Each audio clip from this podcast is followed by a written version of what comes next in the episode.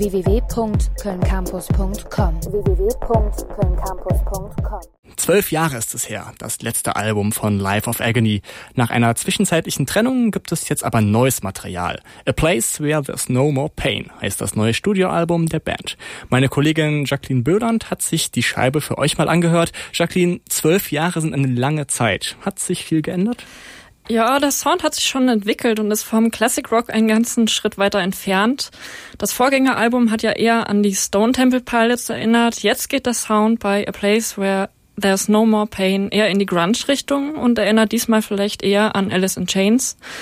Durch die zehn Tracks zieht sich auf jeden Fall ein Sound, der schwerer, dafür aber auch etwas weniger melodi melodiös ist. Mhm, okay, schwerer Sound. Ist das jetzt nur eine Sache der Instrumente oder sind auch Gesang und Texte anders als früher? Naja, Life of Agony sind ja sowieso nicht bekannt für leichte Kost, auch was die Texte angeht. Man merkt aber schon eine eher düstere Stimmung. Ähm, die Stimme von Frontsängerin Mina Caputo, ehemals Keith Caputo, klingt, als müsse sie eine große Last tragen. Im Gegensatz zu dem, was man durch den Albumtitel vermuten könnte, hört man sehr wohl Schmerz heraus. Das mag mit Minas Erfahrung mit dem Thema Transgender zusammenhängen. Die hat sie auch öffentlich geteilt. Ähm, gleichzeitig sagt sie selbst aber auch, dass das Album ein Highlight ihrer besten Momente ist. Die typisch düstere Life of Agony Stimmung geht hier also nicht verloren.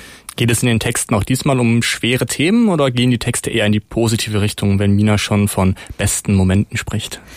Die Themen sind nach wie vor sehr düster. Tod, schwere Lasten, Missbrauch. Da kommt man bei Life of Agony nicht drum rum.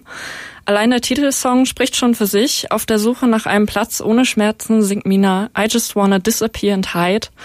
Auch Songs wie A New Low sind durchzogen von Einsamkeit und Zeilen wie Losing My Will to Fight, dem Gefühl, nicht hierher zu gehören, klingen beinahe aussichtslos.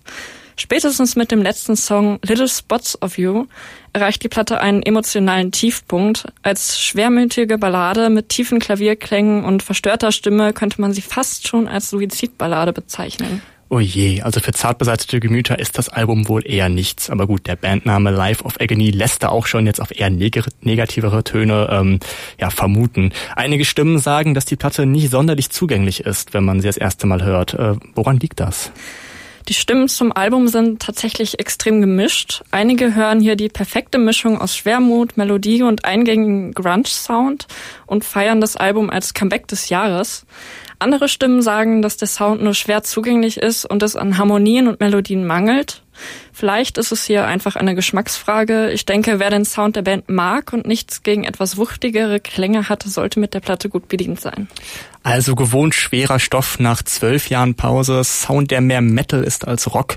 Hier bei uns könnt ihr euch das gleich mal anhören. Wir spielen jetzt World Gone Mad von Life of Agony www.kölncampus.com www